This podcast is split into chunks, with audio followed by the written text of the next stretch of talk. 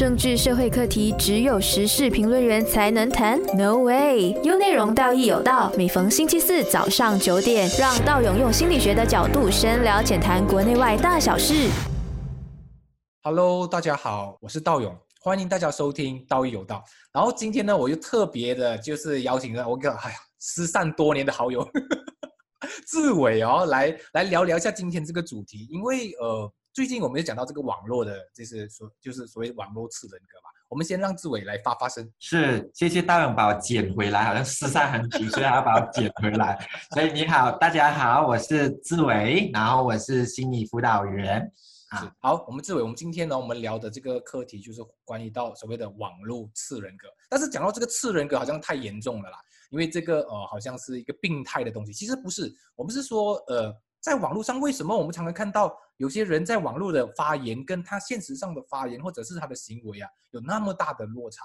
尤其是你可以发现到有一些呃，我们网络的一些爆炸的新闻啊，比如说最近可能有一些。呃，很夯的，比如说那些蚊蚊子不是蚊型脚车啦，然后大家就义义义愤填填膺啊，就每个人就说哇要要怎么样怎么样，就开始你会发现到大家都在网络里面特别的怎么说，特别激烈嘛，特别的很很个人色彩特别浓烈。可是我们发现到大部分人在现实上面不是这样子的，所以我们就今天跟志伟我们聊一下这样子的，其实你有你在生活里面有没有遇到这样子的情况，或者是有这样的朋友啊，还是这样的？呃，类似的个案这样子是是，这个个案是非常贴近我们的，我就是其中一个个案。那这个其中一个个案就是，我也曾经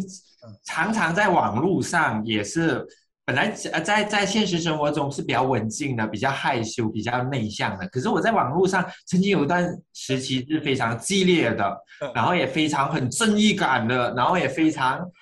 是展现着我在生活本身不太一样的自己啊。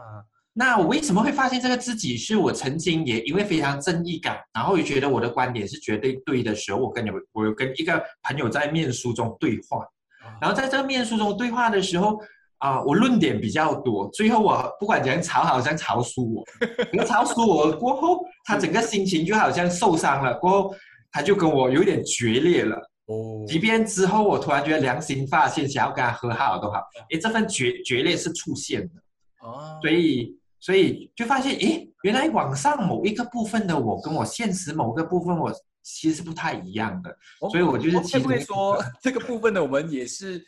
怎样一个机会吧，一个好像一个一个啊、呃、管道或者是一个平台，去展现一些平常我没有太过。呃，去展现的自己，尤其是那个部分，因为我们读心理学，我们也知道，我们的人格其其实很多时候都是属于复杂的，啊、哦，我们都是多元的，所以我不能够说我是一个怎样的人，因为通常这个怎么样人的形容的那个反面，其实我也是有的，我同样是就是同时兼具这两面的，所以你看哦，网络变成了一个乱象嘛。就是大家，尤其是匿名状态哦，你想想哦，志伟，你在那个时候你还是以自己的个人身份，所以你还是比较统合的，就是你讲的话，你还是会呃跟你现在的这个人格是做一个连接的。但是大家有没有想过，呃，尤其是我们听众们哦，有没有想过，如果我们大家都是用匿名的，就是我不需要知道，呃，让人家知道我是谁，然后我就可以很大方的去发表我的意见，甚至是一些带有很强烈的主观色彩的一些意见呢？绝绝对会有的，因为其实即便是有名字都好，你那个我们所谓的次人格或者不太跟生活一样的那个部分，也会容易出现的。当然，匿名更容易出现，是因为它好像不太需要顾虑任何代价，他好像低哦，是吗？这成本很低，对，代价很低，成本很低，我不需要呃去考虑任何的代价，然后我只需要说出我觉得对的观点。嗯，那在讲对的观点的过程中，我们常常又忘记了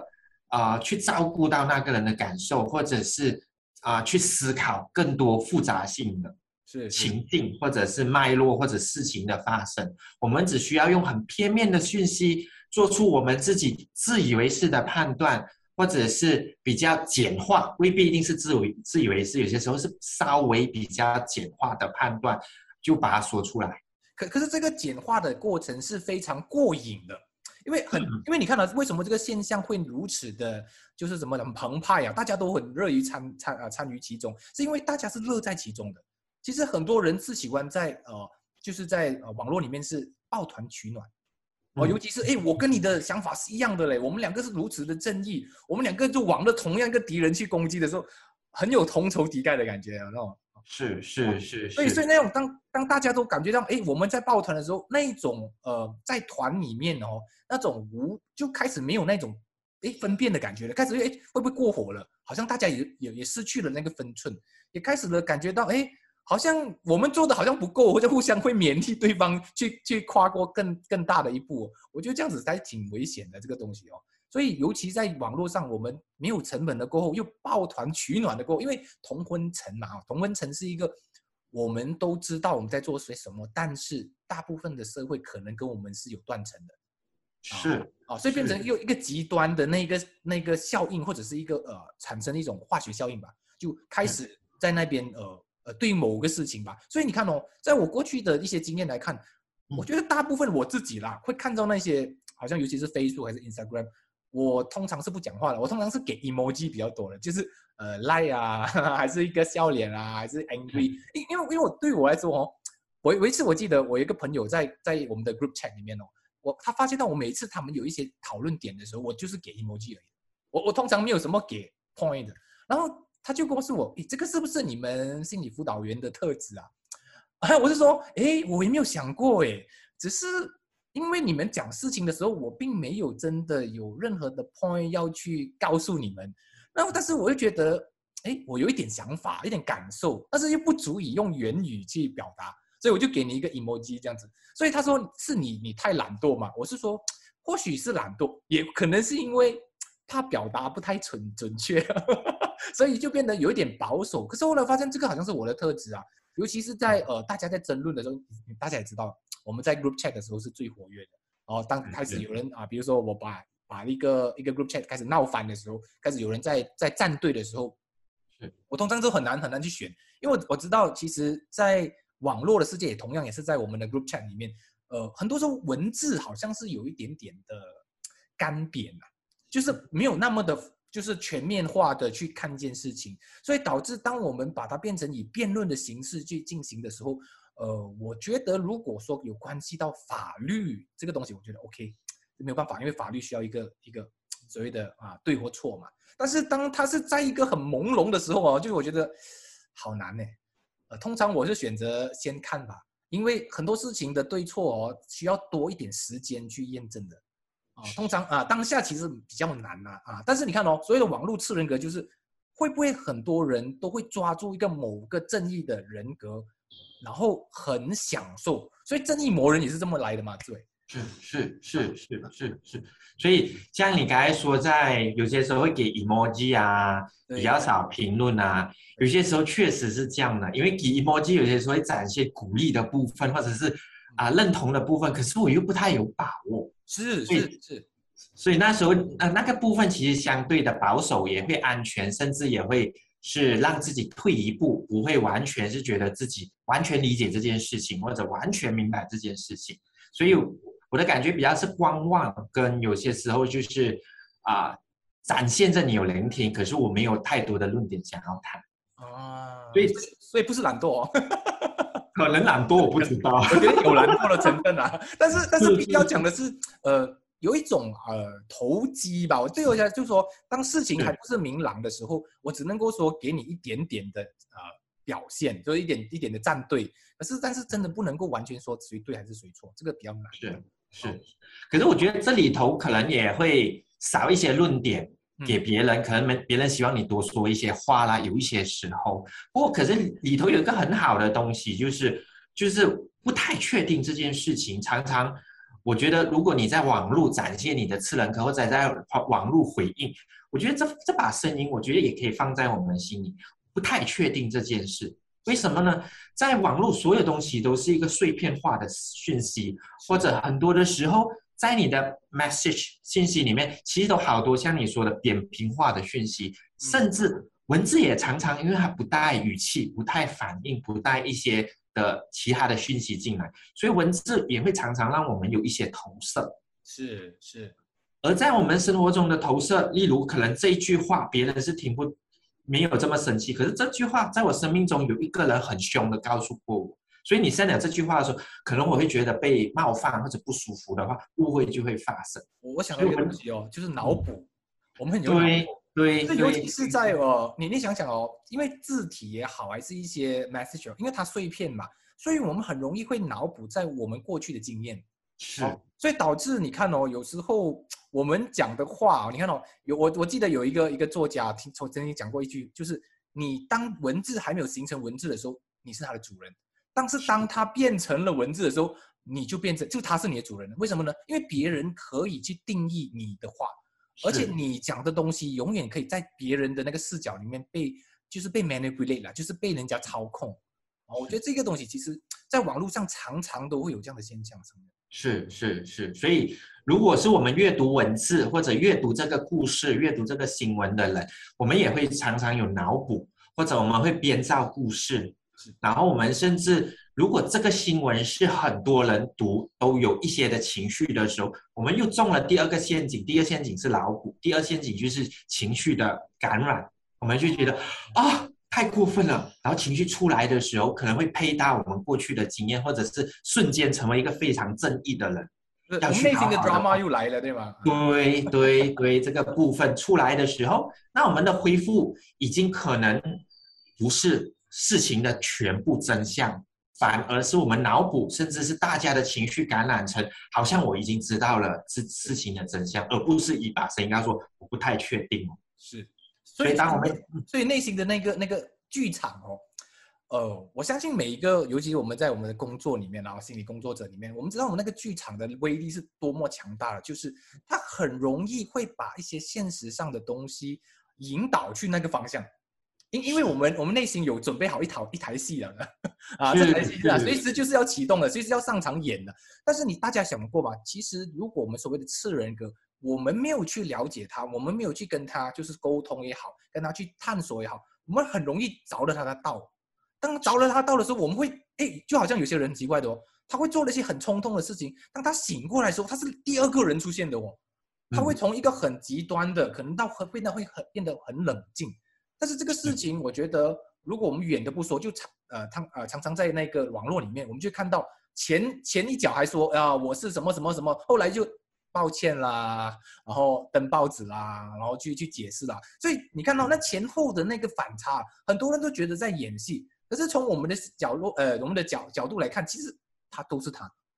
都是他，只是说前面的那个所谓的次人格，可能我们平平常不太。不太去了解他，所以当他做一些冲动的事情的时候，我们就来不及去把他抓着，然后后悔的时候又是真的后悔。所以人性的复杂，我觉得有时候真的很难明辨哪一个是所谓的主体，还是哪一个是所谓的次人格。好，好，我们这个这个话题我们暂时打住一下啊，我们下一段呢，我们再继续会聊到，就是说，呃，我们究竟要从原生家庭或者是我们的背景来看，基本上。次人格的产生是如何发现的，或者如何产生的？哦，请大家继续留守优内容。政治社会课题只有时事评论员才能谈？No way！优内容道义有道，每逢星期四早上九点，让道勇用心理学的角度深聊浅谈国内外大小事。欢迎大家回来收听《道义有道》。好，我们现场还有志伟。大家好，我是志伟。是志伟。我们讲到次人格嘛，我们沿着这样子讲的话，从你的工作也好，还是你的学习的经历来看啊，你觉得次人格跟我们的原生家庭啦，或者一些我们的过去的一些经历啦，其实有什么样的一些千丝万缕的关系？OK，呃，所以我们其实像刚才道云有说，我们内在其实很丰富的，其实我们每个人内在都有很多的人格。嗯嗯嗯嗯。那这个很多人格不代表大家是人格分裂的，因为我们这个人格出现，我们是可以掌控的，或者我们可以觉察的，甚至我们不会让它完全在你没有意识的时候出现。所以我们并不是人格分裂，可是我们有丰富的内在。那这些丰富内在的形成，它常常是跟我们生命经验是很有关系的。那我们在生命经验，例如你有一个很凶的妈妈，那你在很凶妈妈在你生命过程中，你发现你对自己也相对的严格，或者当你做错事情的时候，不懂为什么有一把声音就会骂你笨死了。所以这个部分是在生命经验的人物上面，我们其实会内化某一些甚至很重要的人，例如家庭的成员等等，会内化成我们其中内在的一种人格或者一种一把声音。是是是，我们常常听到那些个案说，哎，我不知道为什么，每次我想做一个事情的时候，我就会有一个想象，某某人对我说，哎，你不好，你不对，你不应该那样。哦，啊，可是你看哦，大家都会想，哎，这个事情不是很自然吗？我小的时候，我父母也是这样子，可是我也没有这样子对我，也没有这样子对我自己。其实这个东西是一个误会来的，我们多少的很多的内化是我们不知不觉的。是的，对，但是我们常常会觉得 我没有啊，因为当你很觉察的时候，它是不在的。嗯，它通常是在你什么时候出现呢？就是在你有情绪的时候。是啊，你开始已经手忙脚乱的时候，你开始已经没有办法去呃很清楚的知道自己的状态的时候，那把声音就会出现。啊，而且它它会通常是在你没有办法控制之下或者意外之下，你没有办法准备的之之下，它就会常常来影响你。是是。是，常常是你感觉到好挫折，感觉到好像你做的不太好的时候，或者你能量特别低，这个比较严格的声音，或者你内在比较隐藏的次人格就会出现了。对对对对对。所以其中一个部分是人，所以当你发现你有一把很凶的声音，或者很正义凛然的一个自己的时候，你就要问自己：我生命过去中有没有一个相似的人？在我的家庭里面会不会有一个相似的人？所以这把声音最像谁？那你就可以去询问自己了。所以一个部分是以人去去内化成我们的部分，另外一个部分是常常是经验。嗯，如果你在生命中有一些创伤或者有一些惊吓等等，有些时候你某一些次人格会出现。例如我们常常在心理学会说的，就是内在小孩。是啊，所以当你特别脆弱的时候，你内心就会有一个很。脆弱的自己，好想要逃离一切，或者是你的眼泪好像流不完的感觉。这可能就是生命中除了现在的挫折之外，可能过去的某一些创伤，它它形成了一个比较脆弱的自己。我想要帮那个听众们问一下，很多人会会以为说，哎，那么我过去一些创伤是不是会制造了一些新的人格出来啊？哦，或者是啊，因为过去的一些呃不幸啊，或者是一些意外啊，会不会制造了新的角色出来啊？是是是，绝对会。所以看你的创伤的强度是多少。所以当你的创伤有出现，然后强度特别高，你至少会创造三种人格出来。是是，一种是脆弱的自我，就是我们所谓的内在小孩。另外一种就是你的经理人，因为他要一定要帮你去管理经理人或者管理人，就是要把你管理，不要再受伤了，不要再脆弱了，或者不要再啊无力了。我们一定要管理好生活。所以，这管理人常常出现的时候，会有伴随焦虑的。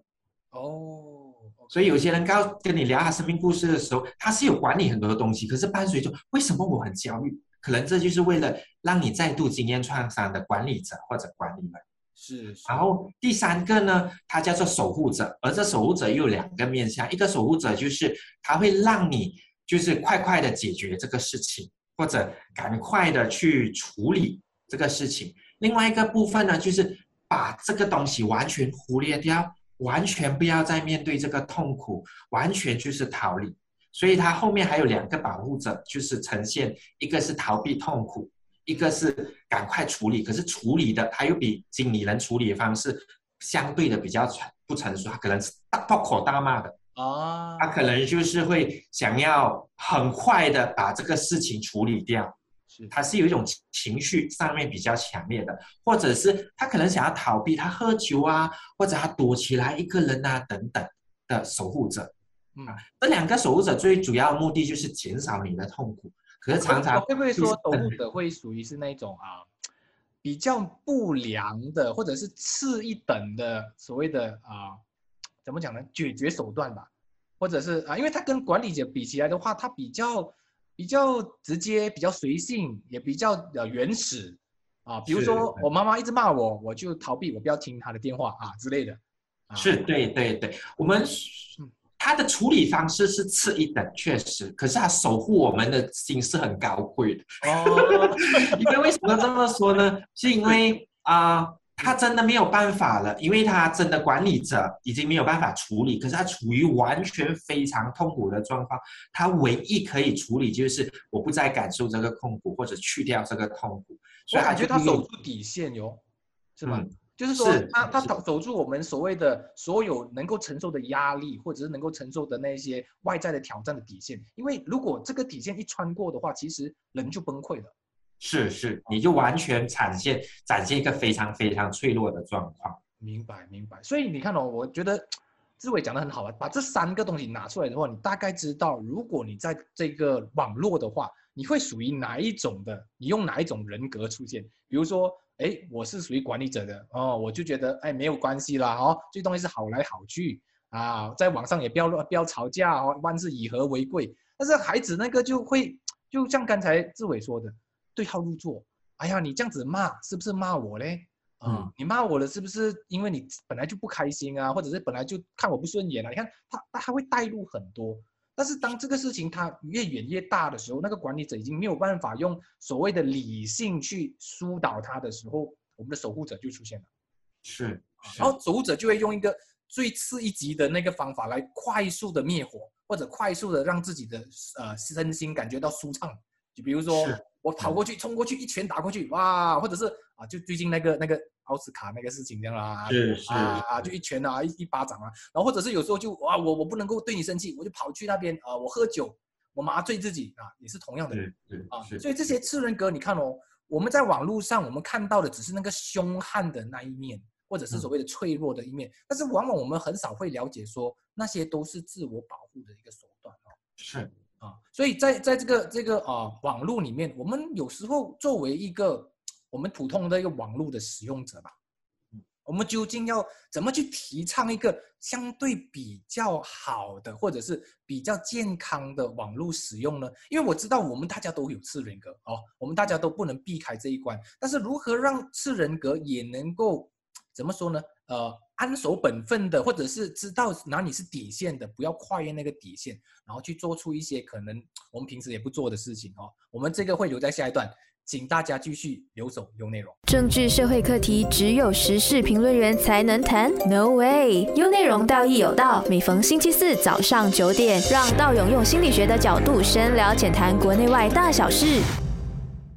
Hello，大家早，我是道勇，我们又回来道义有道。大家好，我是志伟，欢迎回来。好，志伟，好，我们再讲到了这一个上一段，我们讲到如何去处理我们的次人格嘛。哦，我就讲到说，诶，我们该怎么用？至少在心态上面，或者是一些小办法吧。因为我知道志伟你做了那么多年的，就是心理工作者嘛，你一定会有一点压箱宝的，对不对？啊，你我希望呃大你不要吝啬吧，就是跟大家 share 一点点啊，关于一些压箱宝的技术，就是说，如果你的次人格或者是一些呃你按耐不住的情绪已经涌上来了，你该怎么去面对？嗯是是是，我我我没有压箱宝嘞，你这样讲好像 哇想不到，好压力哦。OK，我只是说一下我的看法。对对对。你在网网络次人格出现，或者在你生命中次人格出现的时候，常常有一样东西是最难做，可是永远都是最重要的，就是觉察，就是你发现你这个次人格出现了，你一定要发现。如果你永远不发现的话，它就你没有办法进一步做些什么。嗯，所以觉察这件事情是很重要。例如，像我的之前网络很凶的跟朋友说我很我很很很阿大很优秀的一些观点的时候，之后我突然发现说，诶，这个人格出现了，然后我当我可以觉察到这个人格出现的时候，我才会对这个人格有更多的思考。是是，所以第一件事情是觉察就是觉察，对第一件事情可以可以稍微允许它的出现吧，因为如果我们一直压抑它的出现，好像我们没有什么机会可以了解到它，或者是是观察它。是，可是啊、通常很多的时候，我觉察了，以我们的功力，觉察力很低的功力的话，它已经该出现很多次了。对对对对对，只是他会忘记的啊。是你说的一个点，我我觉得是，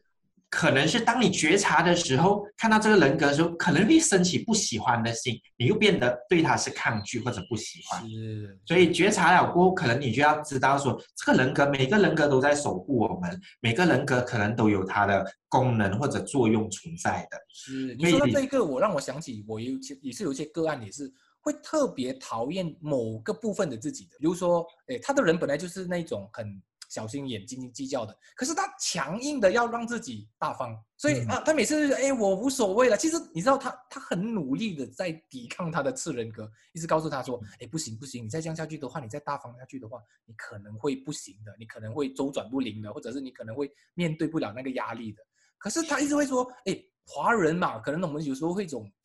那种那种什么文化。骄傲，觉得也就是 sharing 嘛，然后 sharing is caring 啊之类的，所以他会一直在打压那种感觉。所以我们大部分人可能都是知道的，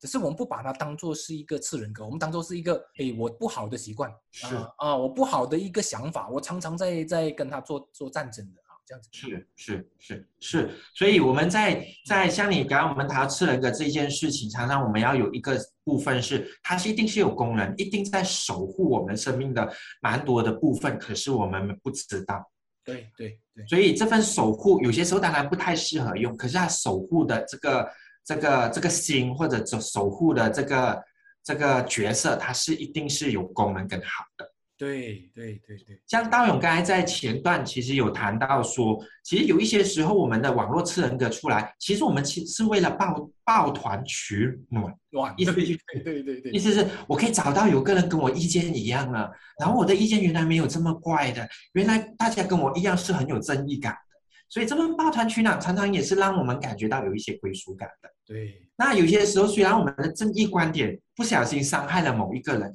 可是他可能底下就是说，诶，这个观点其实是我相信的价值，这个观点可能是我觉得啊，我想要把它调整，我对他其实是有一些善意的，虽然是很粗暴的，所以这份这份善意的这个部分，其实它在某一些程度上是好的。嗯，明白明白。可是他这好的部分，他又缺乏了一样东西，是因为他的脑补过程，或者是他的讯息量不太够，是他就很自然的就去批判别人，或者自然的去去判断别人。这份脑补跟这份没有足够的资讯这个部分，我们就觉得自己对他就有带一些危险性。是因为因为常常我们的情绪是。必须一气呵成的，我们很难说，哎，我很正义啊，可是你给我两天呢，然后两天过后我再正义啊，因为因为那个感觉是需要，就是你现在有了，你必须做出一个反应，然后我们人才觉得很舒畅的。是啊，但是我们很少说延迟，所以所以延迟很重要。我觉得呃，志伟讲讲了一个很好的点，就是当我们带出来的延迟，就是说做任任何事情的反应啊，我们可以慢一点点的，我们可以稍微给自己有一点时间去呃。消耗自己的那个情绪的高涨啊，让他没有这么高涨，让它慢慢缓下来的时候，可能我们再会做一些更加好的、更加适当的一些反应。因为缓下来，就比如说我们心理学常讲的，呃，可能给自己三秒钟，或给自己一个五秒钟的这种东西。因为当你的那个所谓的次人格，它所谓的上升啊，